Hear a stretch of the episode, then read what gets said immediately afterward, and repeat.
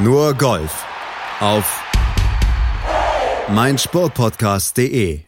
Das wird wieder eine spannende Golfwoche und wir blicken natürlich voraus hier bei uns bei Nurgolf auf meinsportpodcast.de. Herzlich willkommen in der Sendung, sagt Malte Asmus. Tiger Woods, der führt eine Riege großer Namen in dieser Woche in eins seiner Wohnzimmer, diesmal nach Torrey Pines. Und bei der Dubai Desert Classic ist Martin Keimer sicherlich nicht der Top-Favorit, aber er ist einer, mit dem nach seiner Vorleistung letzte Woche und seiner Gesamtbilanz bei diesem Event vielleicht zu rechnen sein könnte. Das ist zumindest jetzt mal meine Meinung. Mal gucken, was unsere Expertin Desiree Wolf gleich in der Sendung dazu sagen wird. Hallo Desiree. Desiree.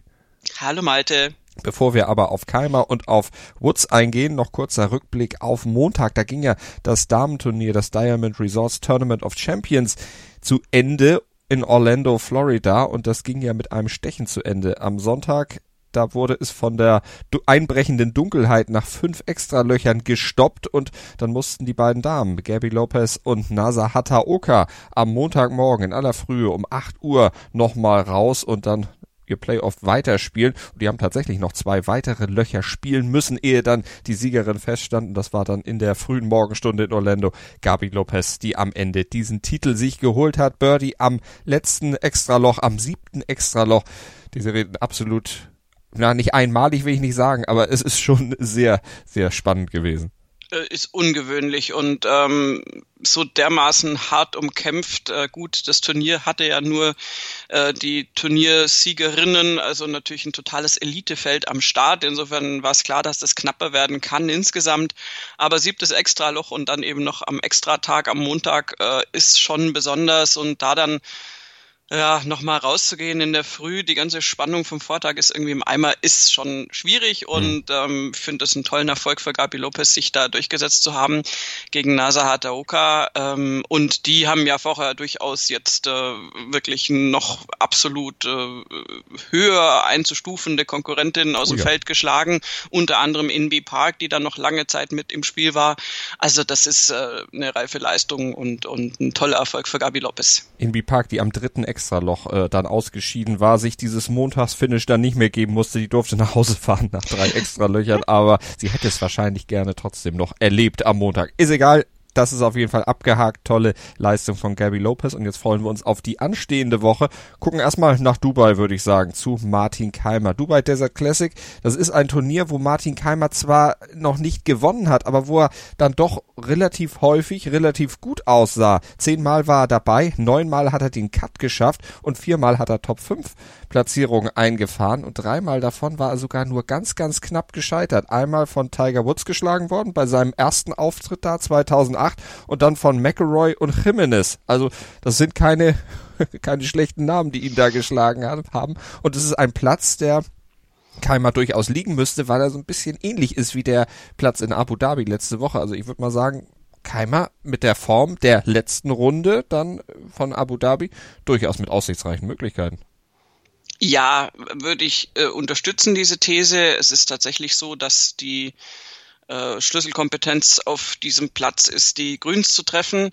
Und äh, da ist es dann wiederum, äh, also sehr vorsichtig formuliert, wenn man mal drauf ist auf den Grüns, dann äh, ist es äh, nicht ganz so schwierig, mit denen dann schlussendlich umzugehen. Insofern äh, könnte Martin Keimer mit den Qualitäten, die er da letzte Woche gezeigt hat, äh, da durchaus realisieren. Das die einzige Einschränkung, die ich sehe, äh, die ist ganz langweilig, weil sie sozusagen die Scorekarte berücksichtigt. Er darf halt keinen Ausrutschertag haben. Ähm, auf dem Kurs wurde jetzt noch dazu unglaublich niedrig gescored in den letzten Jahren. Ähm, ich kann zumindest den Siegerscore voraussagen, das ist ganz einfach, weil das waren jetzt minus 23 und minus 24, also haben wir dieses Jahr minus 25, das ist es mathematisch nicht so schwierig.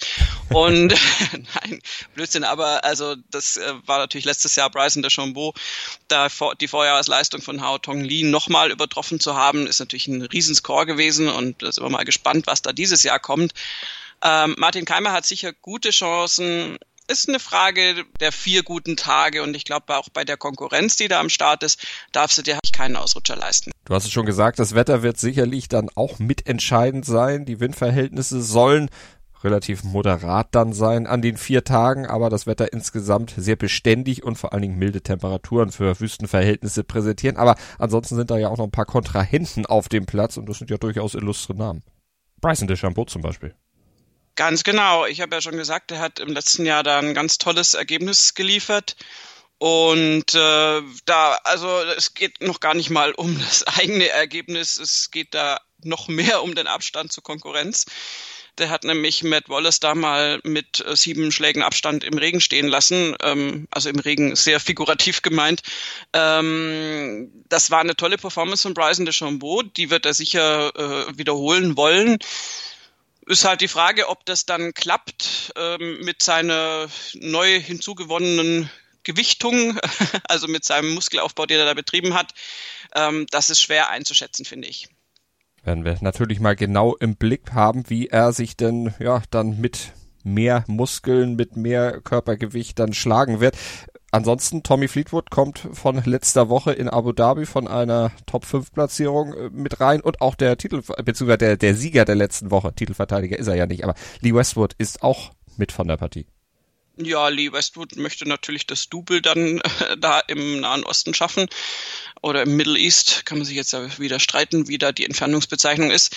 Ähm, Lee Westwood natürlich in toller Form. Also wenn der wieder so spielt, ist er ganz vorne mit dabei. Da, dazu braucht man kein Experte zu sein.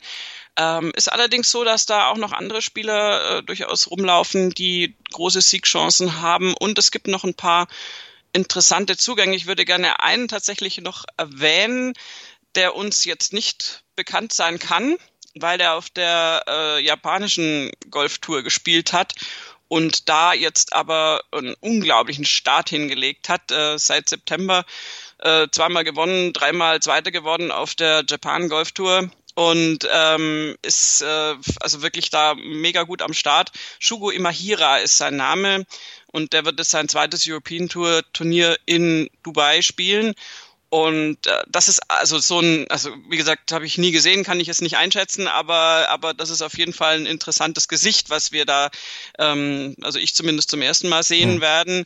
Äh, spielt zusammen mit Viktor Hofland, der ja auch der Norweger, der junge äh, so ein so ein so ein so eine Nachwuchshoffnung ist. Also es könnte auch ein interessanter Flight sein, um von den Namen, die sich eh aufdrängen, mal ganz kurz wegzugehen. Ja, aber die Namen nennen wir trotzdem noch mal kurz. Henrik Stenson ja. dabei, Sergio Garcia, Bernd Wiesberger, Shane Laurie. Also es ist schon ein sehr, sehr gutes Feld, was da aufgeboten wird in Dubai bei der Dubai Desert Classic, auch wenn das Preisgeld natürlich nicht ganz so hoch ist wie bei dem Turnier, auf das wir gleich noch kommen, auf der PGA Tour. Da läuft ein bisschen mehr dann noch an großkopferten Namen rum, aber trotzdem ein Turnier, Dubai Desert Classic, was man sich auf jeden Fall reinziehen sollte. Und würdest du es denn sagen? Wer, wer wird denn aus deiner Sicht am Ende gewinnen? Ich meine, Tipps im Golf, das ist äh, komplette Kaffeesatzleserei. Mit Keim habe ich mich ja auch sehr weit aus dem Fenster gelehnt jetzt. Ich wäre bei Tommy Fleetwood. Ja, die Form stimmt auf jeden Fall bei ihm, ja. Das hat man also auch gesehen am, am Wochenende dann in Abu Dhabi. Ja, der hat es auch noch nicht jetzt so ganz, äh, ganz durchgehend für die vier Tage jetzt gezeigt bisher, aber Tommy Fleetwood ist so äh, einer, der da jederzeit den, den Klick irgendwie kriegen kann und das dann durchhält. Und dann ist er auf jeden Fall ganz vorne mit dabei. Die Schlussrunde war wirklich sehr beeindruckend. Ist immer schwierig, Schlussrunden zu beurteilen, mhm. wenn du fast schon außerhalb der Siegchance bist. Das spielt sich natürlich leichter. Aber der wäre jetzt einer, der sich mir sofort aufdrängen würde. Ähm, was jetzt die anderen großen Namen, auch Shane Lowry und, und Bernd Wiesberger und so machen, ja, Wiesberger hat sich jetzt nicht so ganz fantastisch stark gezeigt. Ähm, da hat so ein bisschen der Schlusssport gefehlt. Shane Lowry ist auch noch nicht ganz da, wo er im letzten Jahr zu dieser Zeit war wir haben Willett und Garcia dabei. Also es ist, gibt alle möglichen Namen. Ich würde es mal Fleetwood sagen und es tut mir leid, Tommy, weil wenn ich das sage, heißt natürlich, dass er nicht gewinnt. ich wollte, will ihn jetzt nicht jinxen, aber das wäre der Name, der sich mir aufdrängen würde. Und wenn wir dann auf die Farmers Insurance gucken, also das Turnier in San Diego in Torrey Pines auf der PGA Tour, dann drängt sich natürlich in erster Linie mal ein Name auf, Tiger Woods, weil der hat nämlich schon achtmal bei diesem Turnier gewonnen. Achtmal in Torrey Pines war er erfolgreich und dazu kommt ja, also sieben Titel bei der Farmers Insurance und ein Titel bei der US Open auf diesem Platz. Der weiß also, wie man den spielt und der ist ja kurz davor, diese 83 zu knacken. Schafft das bei der Farmers Insurance? Also für die Geschichtsbücher wäre es natürlich top, weil das wirklich eines seiner Wohnzimmer ist und ähm, das würde unglaublich gut passen, da den alleinigen Rekord äh, aufzustellen. Ob er das tun kann, steht jetzt im Moment noch in den Sternen, weil wir alle nicht wissen, in welcher Form er ist und weil wir alle natürlich nicht wissen und möglicherweise auch er selbst nicht, wie sein Körper durchhalten wird. Das ist die Einschränkung im Moment. Alles andere hat er ja theoretisch im Griff, aber er sagt auch selbst, dass das größte Problem eigentlich ist, äh, vier durchgehend gute Tage hinzukriegen und damit meint er jetzt nicht irgendwie mental oder spielformtechnisch, sondern einfach, dass der Körper das mitmacht. Und ähm, ich hoffe, dass er das gut sozusagen physiotechnisch im Griff hat und jetzt äh, da gut in La Jolla aufziehen wird. Aber es ist, das ist die Einschränkung von Tiger Woods. Es geht jetzt wirklich darum, hält der Körper oder hält er nicht. Und ähm, auf diesem Platz, das ist also Eulen nach Athen tragen, weil er da mit Sicherheit von den Grundvoraussetzungen her der Spieler ist, der diesen Platz natürlich beherrschen könnte, sollte, weil wir es mit einem Platz zu tun haben, der nun wahrlich nicht einfach zu spielen ist. Und das ist äh, eigentlich, äh, ja, also nicht umsonst Tigers Wohnzimmer ich bin sehr, sehr gespannt, wie er ist. Nach einer langen Pause, er hat ja lange den Schläger weggelegt nach dem President's Cup. Dann hat er diese Golfrunde mit seinem Sohn Charlie gespielt und also so quasi die Geburtstagsrunde. Und ähm, wie das jetzt aussieht bei ihm, werden wir buchstäblich sehen jetzt. Also das, das wird sich jetzt erst im Turnierverlauf zeigen. Er selber stapelt auch noch ein bisschen tief, kann man verstehen. Er ist ja ein etwas realistischerer Mann geworden, seit die Geschichte mit dem Rücken dann eben so durchgeschlagen hat. Aber was er trotz des Rückens eben leisten kann, das haben wir in der letzten Saison dann durchaus mehrfach sehen können. Also wird spannend zu sehen sein, ob Tiger Woods dann in dieser Woche gut in die Saison starten wird. Aber es sind ja auch ein paar andere große Namen noch mit dabei, die ihm da durchaus Konkurrenz machen könnten. Justin Rose zum Beispiel, der Titelverteidiger, ist mit dabei. Rory McIlroy startet wie im letzten Jahr jetzt auch wieder auf der PGA Tour in die Saison und was die Saison gebracht hat im letzten Jahr für ihn, das hat man ja dann auch gesehen. Da hat er ja alles richtig gemacht und ansonsten, was die Namen angeht, 18 der Top 30 im FedEx Cup sind mit dabei, 11 der letzten 13 Farmers Insurance Sieger, also ja. Ja, böse Zungen sagen ja, dass jetzt äh, in dieser Woche die PGA Tour so richtig losgeht. Das ist äh, eine äh, grobe Abwertung all dessen, was äh, davor passiert ist und all derer, die davor jetzt Turniere gewonnen haben. Aber man kann natürlich angesichts dieses Weltklassefelds jetzt sehen, dass jetzt ziehe. Also es ist immer so ein Signal, wenn solche Spieler wie Tiger und Rory ins Geschehen einsteigen, dann geht's um was und dann ist natürlich auch das Interesse da. Und ähm, jetzt, äh, ich meine, Rory McIlroy ist natürlich aufgrund seiner Vorjahresperformance da vielleicht sogar ein bisschen favorisiert, weil es ein Tick berechenbares, wobei was ist schon berechenbar im Golf. Ähm, der wird, glaube ich, da äh, so von den von den äh, Wettbüros favorisiert gegenüber Tiger Woods, weil Woods eben so eine äh, gesundheitliche Wundertüte ist. Aber das ist allein, dass die beiden spielen, reicht mir persönlich eigentlich schon. Dazu noch Justin Rose, bei dem man auch gar nicht weiß, wie er jetzt so letztendlich drauf ist. Also nicht gar nicht weiß, aber der hat sich jetzt auch so ein bisschen bedeckt gehalten in den letzten Monaten. Ähm, da würde ich jetzt erstmal so locker aus der Hüfte nicht drauf tippen, dass der da jetzt wunderbar wieder ähm, seinen Titel verteidigen kann. Äh, aber auch bei ihm natürlich ähm, auf so einem extrem schwierigen Platz, den wir da vor uns haben. Also noch ganz kurz gesagt, äh, Donnerstag, Freitag wird abgewechselt, North Course und mhm. South Course, dass den jeder mal beide Plätze gespielt hat und der North Course ist im Prinzip, äh, es ist so ein bisschen Evelyn Hammer, ne? North Course, South Course. ja, Entschuldigung, äh, ich kann es nicht besser. Ähm, der North Course ist der leichtere Platz, hm. der äh, niedrige Scorings zulässt und wo du auf jeden Fall einen guten Tag haben musst, dass du so dein Punktekonto ein bisschen schon mal äh, aufbessern kannst. Und dann gibt's eben noch die restlichen drei Tage auf dem South Course, ja. dem Torrey Pines Course. Und ähm, da ist halt wirklich schon einiges an Herausforderungen da. Ähm, zum Beispiel das ganz, ganz fiese Rough, wenn du da drin bist, das ist mit Kikuyu-Gras äh, Fairways. Ähm, also da, da, da möchte man nicht sein. Da geht es um Präzision. Dann hast du natürlich super enge äh, Abschlagszonen. Die sind so eng wie in fast äh, kaum einem anderen amerikanischen Turnier. Die sind noch enger Und, als im TPC Stadium. Ja, genau. Also es ist wirklich, so. äh, äh, geht, geht jetzt mal richtig zur Sache.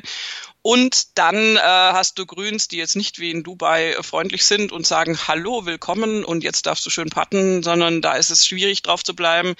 Ähm, da musst du wirklich gute Approach-Shots haben und, und dich da gut drauf einstellen.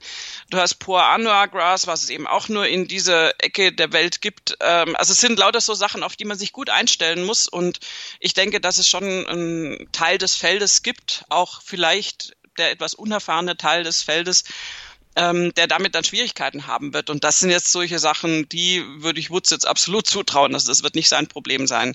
Aber der Platz ist natürlich toll. Das ist ein Küstenplatz und und und äh, also ja, wenn man da nicht vorm Fernseher sitzen will, dann weiß ich auch nicht. So, damit haben wir Werbung gemacht für diese Woche für die Golfturniere und wenn ihr es nicht ja. schafft vor den Fernseher oder wenn ihr aus anderen Gründen ja es nicht schafft Golf zu gucken am Wochenende oder wenn ihr einfach bloß unsere Golf-Einschätzung zu dem hören wollt, was ihr gesehen habt, dann schaltet doch am Montag ein. Nur Golf, unsere große Sendung mit dem Roundup des Wochenendes, mit Dubai, mit PGA Tour, also alles, was das Golferherz begehrt, wird bei uns in der Sendung drin sein. Wir werden euch alles zusammenfassen und mit unserer Meinung dazu garnieren, wenn euch das gefällt. Abonniert doch einfach unseren Golffeed auf meinsportpodcast.de oder nur Golf mit dem Podcatcher eures Vertrauens oder bei iTunes. Gebt uns gerne Bewertungen. Wir freuen uns über alles, was wir von euch bekommen und hoffen natürlich, dass ihr dann am Montag wieder mit von der Partie seid. Ich bin mit dabei und Desiree ist sicherlich auch mit dabei, Desiree, oder? Hm, okay.